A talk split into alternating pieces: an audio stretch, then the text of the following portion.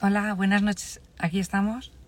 Esta noche es muy especial porque tenemos a Pep Borrell Vilanova, que es un médico odontólogo que además lleva al frente una clínica dental y una familia numerosa. Entonces, yo quería hablar hoy con él de, del noviazgo, que es un periodo muy especial en el que se prepara lo que es la familia y es muy importante. Entonces, me gustaría que nos preparar el matrimonio. Hombre, lo hemos conseguido. Oye, ha salido Mil- perfecto, perfecto, oye, pim pam, eh, cric crack. Mil gracias por tu tiempo. ¿Cómo estás? Pues muy bien, Llevamos tiempo persiguiendo esta charla, ¿eh? sí, sí. Yo quería agradecer a la gente que se está uniendo y que si quieren decir alguna pregunta o si se oye bien, que nos lo pueden comentar al ¿Tú largo me, me oyes bien? Yo te digo muy bajito. ¿Me oyes bajito? Sí, Pues no sé la gente, ¿eh? ¿Tú me oyes bien a mí? de volumen sí. ¿Y ahora me oyes mejor o no? Bueno, es que yo soy un poco sordo, ¿eh? No me hagas caso. No. Voy a quitarme si no los auriculares. Yo pensaba que se oiría mejor. Igual Sí, depende. Hay veces que se oye... Bueno, Se oye... Te has ido tú, ¿eh? Sí. Ahora Venga, perfecto. Se oye muy bien. Mejor. Pues lo dejamos así, entonces. Muy bien. Sube el volumen del móvil. Lo llevo al máximo. Vale, yo también. Mm. Pues venga, Pues venga, encantado de estar aquí. Tenemos hasta preguntas que nos han hecho esta semana para ti, de los seguidores, que voy a hacerte primero las preguntas que tenemos ahí pendientes. Nos han preguntado, ¿cómo saber si hemos elegido bien? Eso es la pregunta del millón. Si Esta es la pregunta que, que- que- que me la hacen siempre. Y yo siempre contesto que y lo que contesto no le gusta a la gente que, que le conteste esto. Porque le digo que cuando es el que tiene que ser, lo sabes. Y que si te lo preguntas demasiadas veces, es que no es. Aunque es verdad que, que, bueno, pues que fastidia, pero que cuando uno de verdad sabe quién es y cuando, bueno, pues encuentra un novio y la cosa progresa y además se casan, a veces alguno me escribe y dice, Pep, es verdad, cuando lo encuentras, lo ves. ¿Sabes? Es difícil, es que es difícil. Cada, cada persona es un mundo.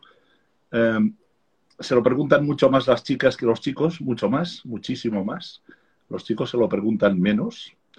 Y, y la respuesta es difícil, porque son muchas cosas. Pero yo resumiría en que si te lo preguntas demasiado, es que no es. Una buena contestación esa. no sé. Luego hasta que no se abre el melón no se sabe cómo es, pero bien. Y también nos preguntan, por ejemplo, cuando el noviazgo es muy largo, nos, nos comentaba que llevan ya ocho años y no encontraba.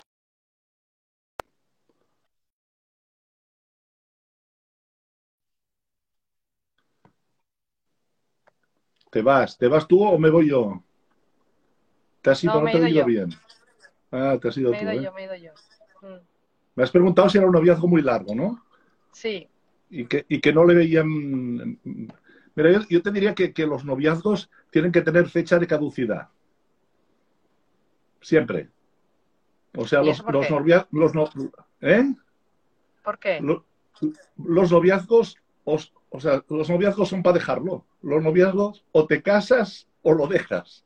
Entonces, siempre tienes que tener, tienes que, que tener en mente el futuro que tienes por delante. O sea, tú empiezas a salir con alguien, cuando hablamos de noviazgos, porque ya es una cosa seria, ya.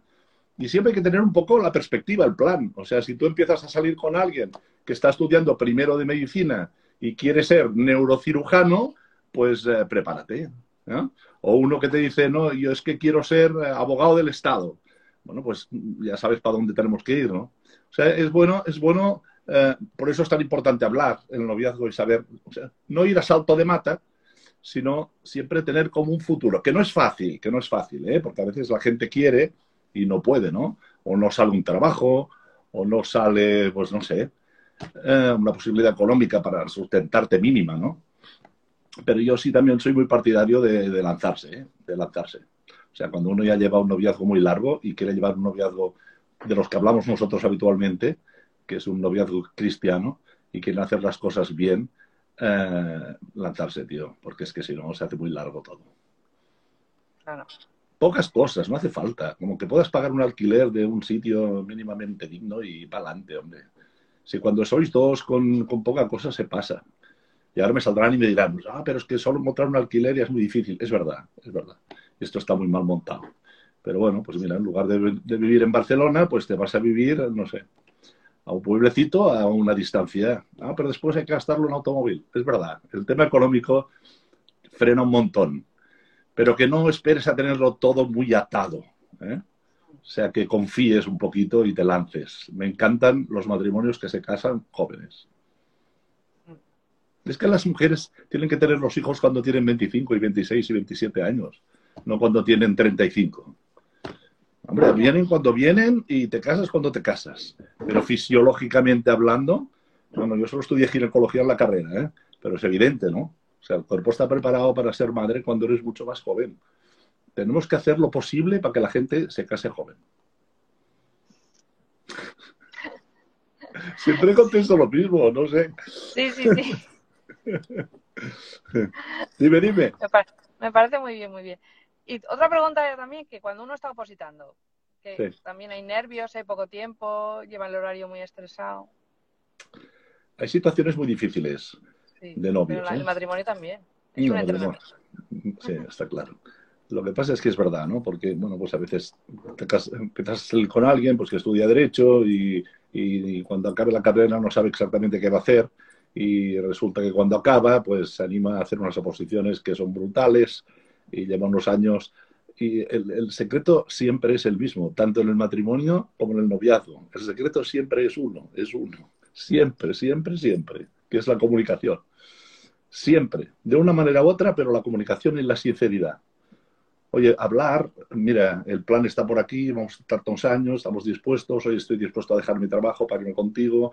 Eh, hablarlo, hablarlo, hablarlo. Que no, que no sean cosas que salen por sorpresa, que salen, ¿no? Las sorpresas, desgraciadamente, a veces buenas y otras veces malas. Pero el noviazgo, eso está tú. O sea, si uno quiere opositar y tú lo tienes muy claro, pues le ayudas y le acompañas y haces lo que puedas. Y si no estás dispuesto o no estás dispuesta, pues lo dejas. No pasa nada. Si es que, es que los novios, es- es- o sea, que el noviazgo no es el matrimonio, que los novios son para dejarlos, que, que no pasa nada. Pasa que, que ahora se pintan los noviazgos como, como matrimonios en miniatura y muchas veces hay muy poca diferencia entre el noviazgo y el matrimonio. Sí, tendría que haber más, eso es verdad. Y una pregunta que nunca ven los novios, pero que yo sí considero importante después cuando estás casado, eh, la, la familia del contrario. O sea, cómo, cómo plantearla o cómo ir conociéndola o qué, Hay qué que querer- tiene. Hay que querer a la familia política aunque no se lo merezca. Esta es la respuesta. Mm, Hay que querer a la familia política aunque no se lo merezca. Pero volvemos a lo mismo. Hay que hablar mucho y con mucho respeto de la familia política. O sea, tu novia, tu novia, tu mujer, puede decir mi mujer es, ay, mi madre es muy pesada, ¿no? Pero tú no puedes decirle tu madre es muy pesada. Pero si lo has dicho tú, que era pesada, sí, pero lo puede decir ella, pero no lo puedes decir tú. ¿eh? Entonces, cada uno es eh, importantísimo conocer a la familia contraria, evidentemente. Es muy importante ver cómo vive tu novio, o sea, cómo es tu novio en su casa, cómo son en su casa, y después hablarlo. Oye, pues mira, esto me gusta, esto no me gusta. En tu casa lo hacemos de esta manera, en mi casa lo hacemos de esta otra. ¿Cómo queremos hacerlo nosotros? Y cuando te casas, cuando te casas, te casas. Y te casas con tu marido, y te casas con tu mujer. No te casas ni con el suegro, ni con la suegra, ni con los cuñados, ni con nadie. Pero, como somos personas educadas y queremos vivir tranquilos, pues pocas veces que te tienes que ver, pues vale la pena pues que estén bien, ¿no? Pero es verdad que, bueno, hay suegras que te los encuentras en la habitación y hay suegras que se meten en todos lados y hay cuñados que son muy pesados y hay familias que, que están muy intrometidas, pero hay que hablarlo, hay que hablarlo, hay que hablarlo, hay que comentar concretamente, o sea, oye, a mí eh, lo que hacéis en casa no me gusta. Y el otro que se lo tome bien, porque no te gusta cuando te dicen cosas de tu casa. A nadie le gusta que, no, que le digan cosas que no les gusta de tu manera de, bueno, de vivir, ¿no? De las tradiciones familiares que has tenido. Pero cuando nos casamos tenemos unos mochilotes muy llenos, muy, muy llenos. Sin embargo, nuestra familia, nuestros hijos, tendrán nuestro ambiente familiar. Eso es bonito pensarlo. Entonces, mira, a partir de que te casas, yo a los novios cuando voy a una boda, en plan coña, siempre les digo, y a partir de hoy, los mejores macarrones los de tu casa. Ya, no, oye, es que mi abuela y que mi mamá hace los macarrones muy bien. Ah, simbólicamente, ¿eh? seguramente las abuelas y las mamás hacen comidas mucho más sabrosas, ¿no? Pero la idea, o sea, lo mejor es lo de mi casa, lo mejor es mi marido, lo mejor es mi mujer, lo mejor es mi novia. No criticarle nunca, nunca, nunca. Siempre en un pedestal, siempre, siempre, siempre. Y entonces, pues, un día tienes que ir a comer con los suegros, pues comes. Si eres un tío simpático, hablas. Si eres un poco antipático, pues hablas menos. Y le dices a tu mujer, oye, ¿sabes qué me cuesta? Pues mira de que nos vayamos pronto. Pero hay que querer a la familia política aunque no se lo merezcan. Porque son los padres y son los hermanos de tu mujer o de tu marido que has escogido tú y que a ti te gustan. Hay que quererlos, como todo el mundo. Hay que querer a todo el mundo. Aunque, sí, hombre, aunque te la hagan, aunque ¿Cómo te vas a enfadar con la suegra? No, hombre, no, que no. Tienes razón. Ahora te dirán, uy, mi suegra, uy, mi suegra. Tal, hombre, todo el mundo tiene algo bueno, todo el mundo tiene una, cosa Claro, claro, hombre. Hay que buscarlo siempre, hombre. Siempre. Sí, eso es verdad. dice que se muere, se muere la suegra y el yerno dice, ¿me dejáis que ponga yo la esquela? La voy a poner ya en el periódico más importante de la ciudad, además ya la voy a pagar yo dice María Sánchez, 1936-2019, RIP, RIP, hurra. Está bien, ¿no? La chorrada. Dime, dime. Me gustan mucho los pues chistes, me gustan mucho los chistes de las suegras a mí. ¿Sabes qué pasó? La suegra se pinchó con una rosa. Tú, mi suegra se pinchó con una rosa. Tuve que rematarla, tuve que rematarla. no, sigue, sigue, va, que estamos muy tontos. No acabas, no acabas. Eh, una idea para los noviazgos que son a distancia. Hmm. Una idea, solo una.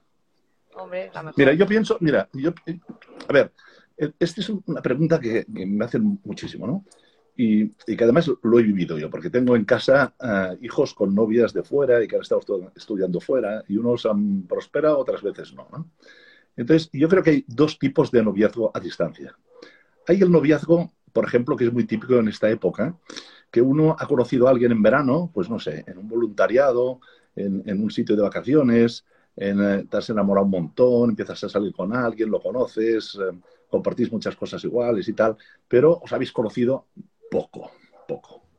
Entonces, eh, pues no sé, pasáis mes juntos, o pasáis dos o tres, con un grupo de gente y tal, y empezáis un noviazgo a distancia. Entonces, este, este noviazgo es muy difícil. Es muy difícil. Sin embargo, otro noviazgo a distancia es que tú salgas con alguien con el cual ya has estado tiempo hablando durante tiempo, porque sois de una ciudad cercana o parecida, o os veis a menudo, podéis hablar y después resulta que después de un tiempo, incluso unos años, uno tiene que irse a hacer un máster de dos años a Estados Unidos. Es muy distinto, incluso es bueno. ¿Por qué? Porque ya te conoces un montón, porque ya es muy distinto, es muy distinto. O sea, yo diferenciaría mucho estos dos tipos de noviazgos a distancia. ¿eh? Los noviazgos que son diríamos, prácticamente exclusivamente a distancia y los noviazgos que tienen una temporada de distancia por una situación concreta. ¿eh? Eh, y cuando es a distancia, hombre, una chorrada que yo siempre digo es que, el WhatsApp no tiene por qué contestarse al segundo. O sea, que si en, en, un segundo no te ha contestado, no es que te está haciendo cuernos con otro ya, no, es que, es que está ocupado, es que está en la oficina o es que está en la universidad. O sea, em, concretar una hora de hablar, eh, tener mucho contacto, pero no, o sea, lo mismo que se lo tuvieras cerca, pero sin sospechas constantes. y es imprescindible, imprescindible verse y conocerse bien. ¿eh? O sea, un noviazgo a distancia puede ir funcionando, pero tiene que haber épocas o temporadas o fines de semana que os veáis. Porque y además veros en todas las situaciones, porque a veces cuando es un, noviazgo a distancia, como que se idealiza mucho, ¿no? Porque te ves solo por el aparato y los días que te ves, entre las ganas que tenéis de veros y que solo son días como muy buenos y muy bonitos, porque claro, los dos sacáis lo mejor de vosotros, no lo ves, eh, pues no sé, en una bronca del trabajo, o no lo ves un día con sus, se relaciona con sus amigos, o cómo es con su familia. Eh, hay que estar, mira, el otro día hablando con una chica por el, por el Instagram y tal, ¿eh? me habían dejado con un novio, ¿no? Estaba preocupada y me preguntaba y tal. Oye, es que no sabía nada del novio, tío. Nada. Es que le empecé a preguntar algunas cosas un poco importantes y no las sabía. Entonces le dije, déjalo, tío, déjalo, déjalo. O déjalo o conócelo a tope.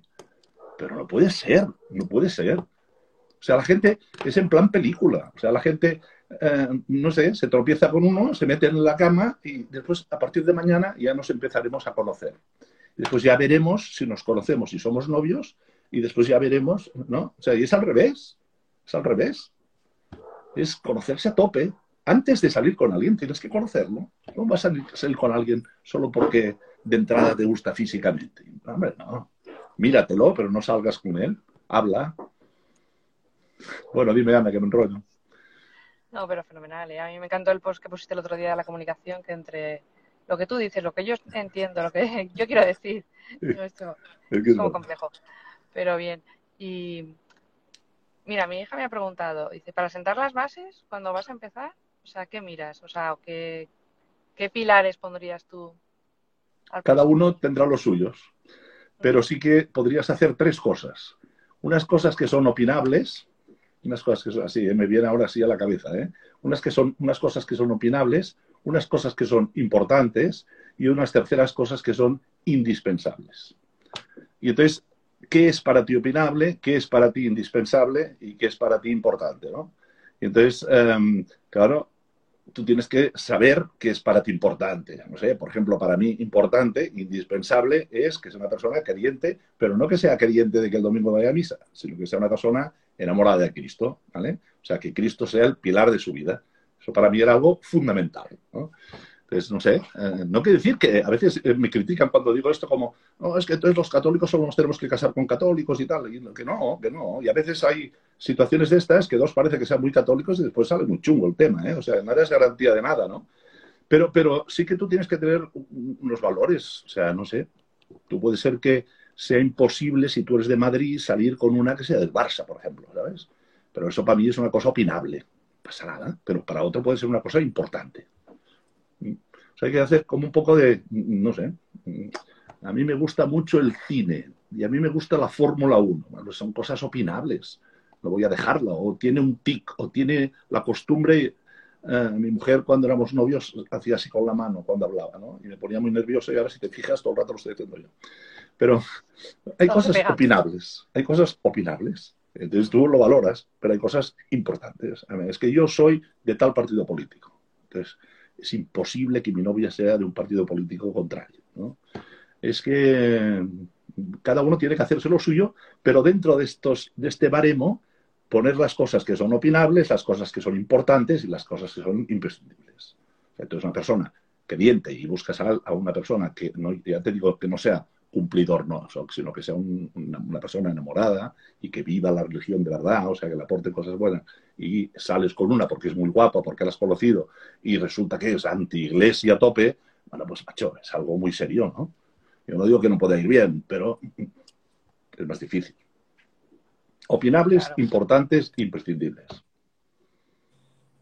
Eh, ¿Me oyes? Se me ha pasado. Es que estoy en el coche porque vamos de viaje y hemos hecho una parada y entonces se me ha pasado. Está bien, así estás en el coche. ¿Y quién tienes al lado? ¿Qué tengo al lado? ¿Quién tienes? Nadie, ¿estás sola? No, están justo ahí en la cafetería tomando algo. Ah, se han parado. Así ah, habéis parado el coche y se han bajado la cafetería.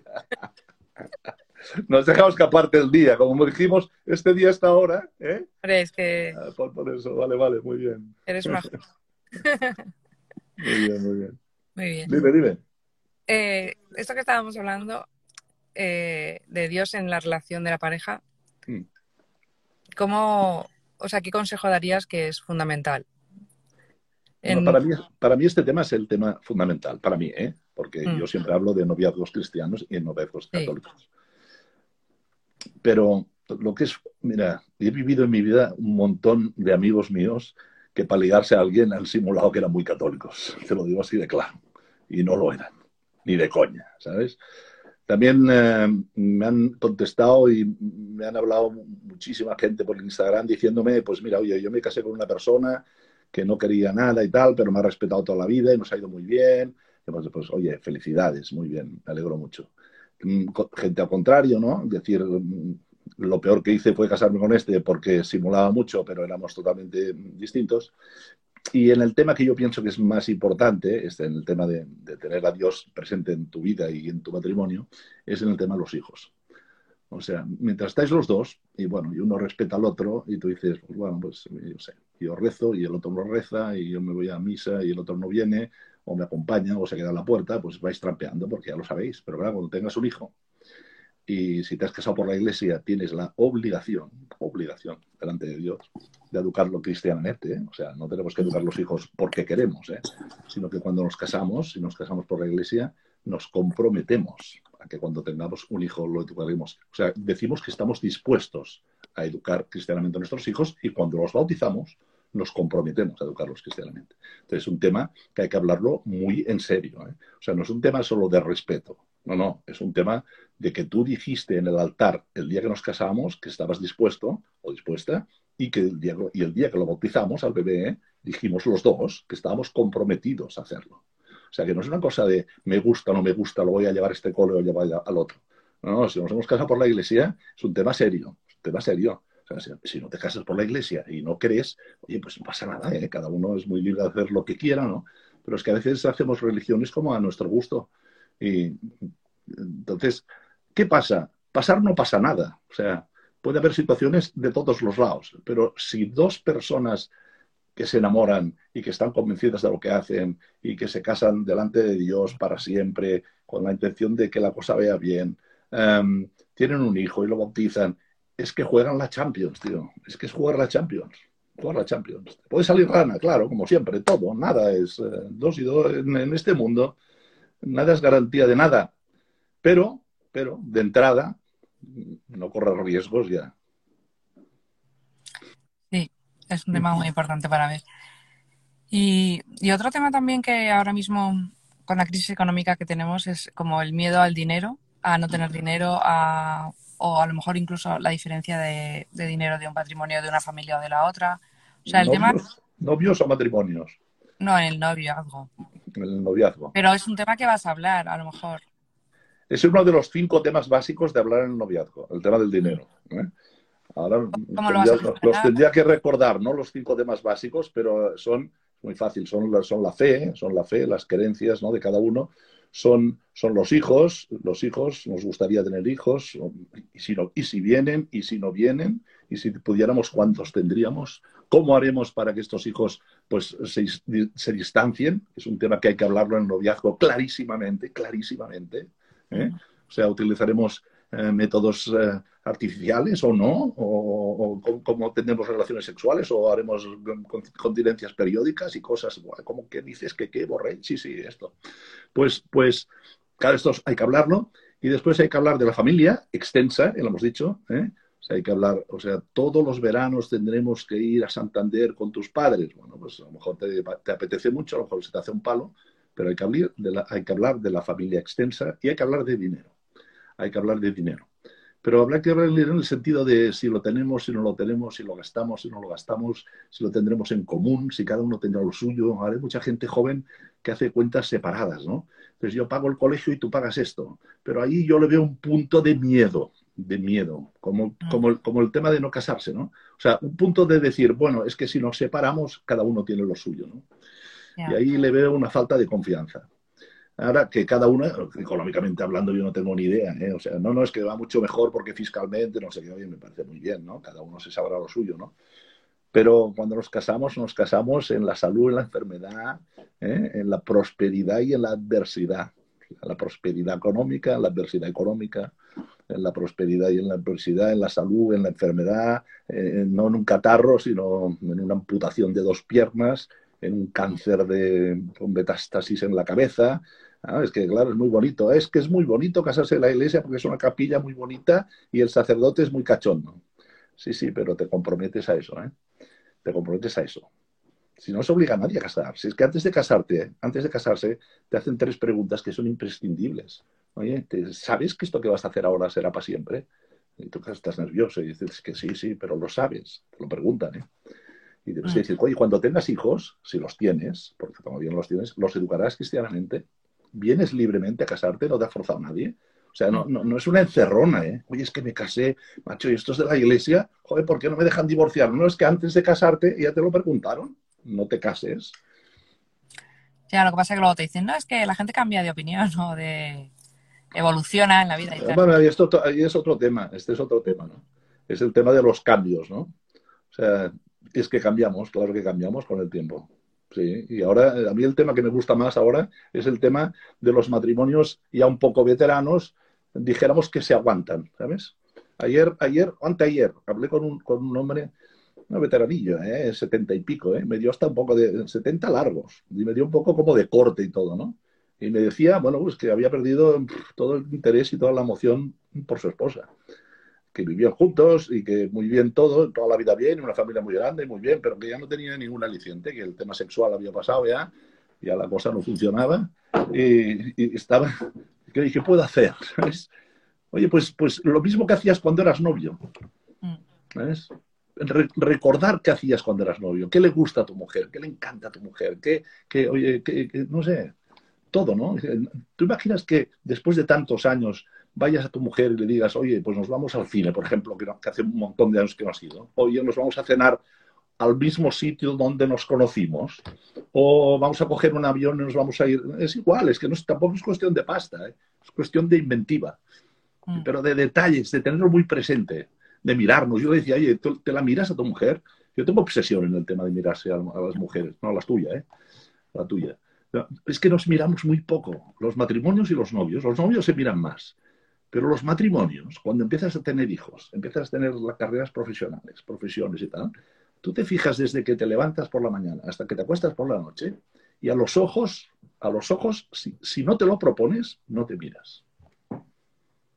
No te miras. Sin embargo, cuando eres novio, no paras de mirarte a los ojos. Y que sí, llegas y, comes y, pagas y hay que ir a buscar a este, hay que buscar al otro y, la vida se te come y es normal, son épocas como mucho más difíciles, ¿no? Pero tenemos que mirarnos a los ojos. No, hay que quedar los jueves para hablar. Sí, a lo mejor también, pero lo que hay que hacer es mirarse a los ojos. Mirarse a los ojos. Y cuando tengas relaciones sexuales, no apagues la luz, mírate a los ojos y dile gracias al otro. El otro día hablaba con Joaquín de Irala y decía, cuando te beses, tienes que besarte, parar mirarte a los ojos y seguir, mira, y seguir, y seguir besando. Lo encontré precioso, porque el tema era poner el alma en el amor, ¿no? O sea, como, como somos cuerpo y alma, ¿no? Entonces, claro, el cuerpo se entiende, ¿no? Cuando lo pones, el cuerpo se entiende, es muy fácil, lo entiende todo el mundo. Pero el alma, ¿cómo la pones, no? ¿Cómo se puede explicar poner el alma? Porque es una cosa que sientes, ¿no? Y me encantó, ¿no? Porque dijo, tú, tú estás besando a tu novia, párate, míratela a los ojos y sigue besándola. Has puesto el alma, precioso. Pues sí. ¿Sí o no? Me encanta.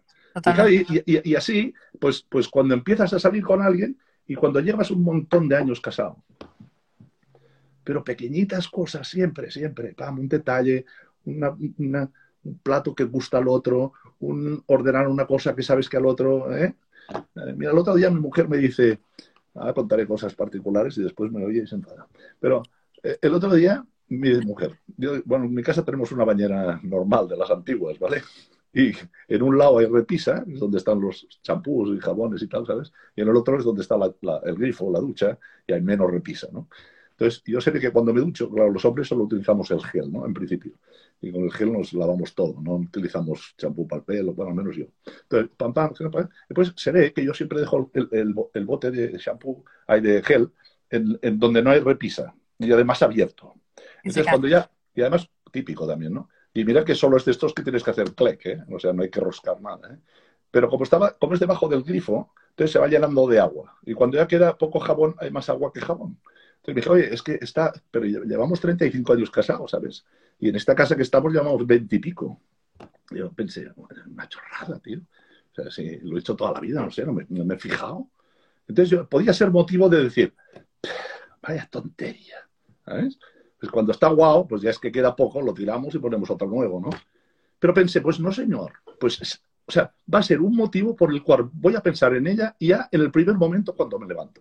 Y no es para ponerme medallas, ¿eh? Pero, claro, yo siempre estoy hablando de este tema, entonces, pues, ahora cuando me ducho cada día, me ducho, entonces algún día me lo debo de olvidar seguro, pero pienso, oh no, el jabón.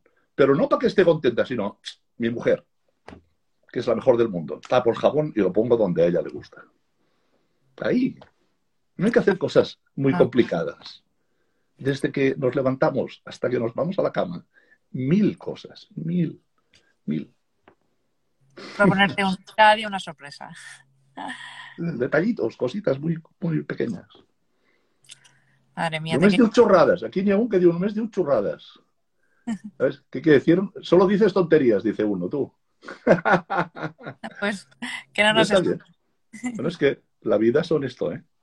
Sí, No son cosas muy serias, no, son chorradas. tienes razón. Sí. Bueno, ya quería despedirte porque ya llevamos la media hora. Pues Y- venga, me encanta, porque si no siempre pegamos unos rollazos de una hora que salen. Muy bien. Me ha Mm. encantado hablar contigo y perdona porque siempre te va diciendo ya hablaremos, ya hablaremos. Y al final te he tenido que dejar en el parking de un coche, ¿eh? Pero vos vais de viaje muchos días o fin de semana. Mañana a Torrecida nos vamos. Ah, vale, al día de las, a la jornada de las familias.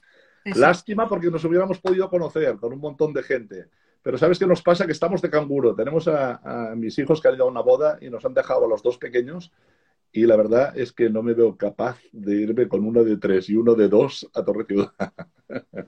Pues yo voy por mis hijos que me han animado, ¿eh? Muy bien, pues sí, bien, bien, bien hecho, claro que sí. Claro que Sí, sí. sí. Dentro de nada te animan tus nietos a que vayas. Venga, vamos. No, no, se- seguro, seguro que iré, seguro, seguro. Pasa que tenemos una nieta que tiene unas necesidades un poco más difíciles y no podemos ir así a, a cualquier lado fácil. ¿eh? Pero bueno, todo es gracia y todo es un regalo. Fantástico. Pues nada, ahí me acordaré de ti.